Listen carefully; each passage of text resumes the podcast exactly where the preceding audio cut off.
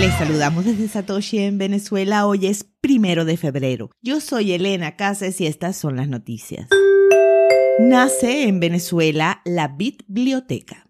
El anuncio de este nuevo proyecto educativo en español sobre Bitcoin se dio en medio de la primera jornada de la Caracas Bitcoin Experience, un evento de dos días que se llevó a cabo en la capital venezolana. Javier Bastardo, uno de los organizadores del evento de Satoshi en Venezuela y promotor de la biblioteca, informó que este proyecto contó con el financiamiento de Cash App, Swan Bitcoin y Dan Hell. En el sitio web se encuentran ya disponibles más de 70 artículos traducidos para la comprensión del público de habla hispana. Entre los autores traducidos encontramos a desarrolladores como Matt Corallo, Jimmy Song, los escritores Pete Rizzo y Nick Carter, además de la especialista en inversiones Lynn Alden. El contenido fue seleccionado con la intención de cubrir conocimiento en general y que no estuviera atado a las realidades específicas de ningún país. Además, están organizados en diversos niveles de dificultad con la idea de ofrecer material interesante a cualquier interesado en el tema. El Salvador contraataca al Fondo Monetario Internacional en medio de disputa por Bitcoin.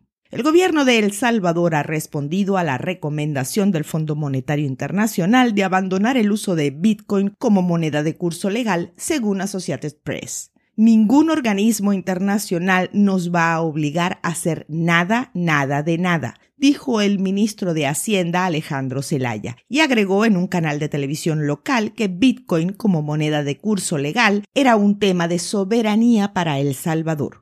Justo a principios de enero, el Fondo Monetario Internacional levantó la bandera de El Salvador Bitcoin por tercera vez, argumentando que adoptar la criptomoneda como moneda de curso legal implica grandes riesgos para la integridad financiera y del mercado, la estabilidad financiera y la protección del consumidor y que también puede generar pasivos contingentes, todo citando el texto del fondo.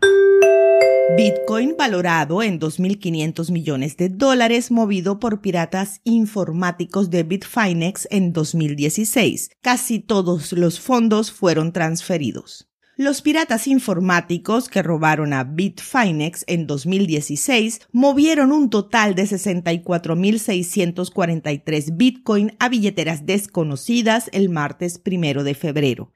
Whale Alert rastreó los movimientos y los fondos se enviaron a través de 21 transacciones diferentes. Estas incluyeron varias cantidades, desde menos de una hasta 10.000 monedas por transacción.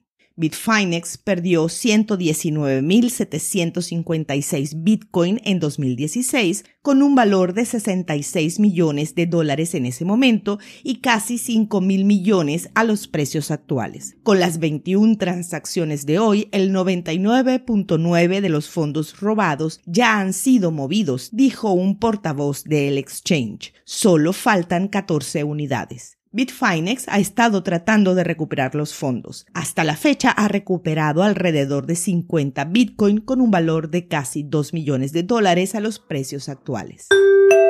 MicroStrategy comienza 2022 con una compra de Bitcoin de 25 millones de dólares. La empresa agregó 660 Bitcoin a sus tenencias por alrededor de 25 millones de dólares durante la última caída de precios, con un promedio de 37.865 por moneda, reveló la propia compañía en un formulario 8K presentado ante la Comisión de Bolsa y Valores el martes primero. La compañía ahora posee 125.051 Bitcoin comprados por un precio total de 3.780 millones, lo que sitúa el costo promedio de cada moneda comprada en alrededor de 30.200. Para este momento, la inversión de MicroStrategy supera los mil millones de dólares en ganancia y es el tenedor corporativo de Bitcoin más grande del mundo. A las 2 de la tarde, hora Venezuela, el precio de Bitcoin es de 38.805 dólares, con una variación al alza en 24 horas de 0,76%. El hash rate es de 206.765. Esto fue el Bit desde Satoshi en Venezuela.